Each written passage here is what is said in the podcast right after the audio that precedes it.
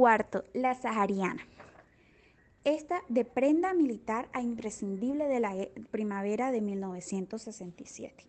Aunque se trataba de un diseño de corte claramente masculino, Ibs consiguió que esta chaqueta, utilizada en el, ejército británico en la India en el siglo XIX, se tornase sexy y muy glamuroso. Fue de los primeros en poner sobre la pasarela el look safari, que tanto se ha popularizado en los últimos años. Quinto, el kaftán. Fruto de un viaje de Marrakech en 1968 junto con Pierre Berger. El modisto francés quedó enamorado de los colores, tejidos y la sensualidad propia de la cultura marroquí.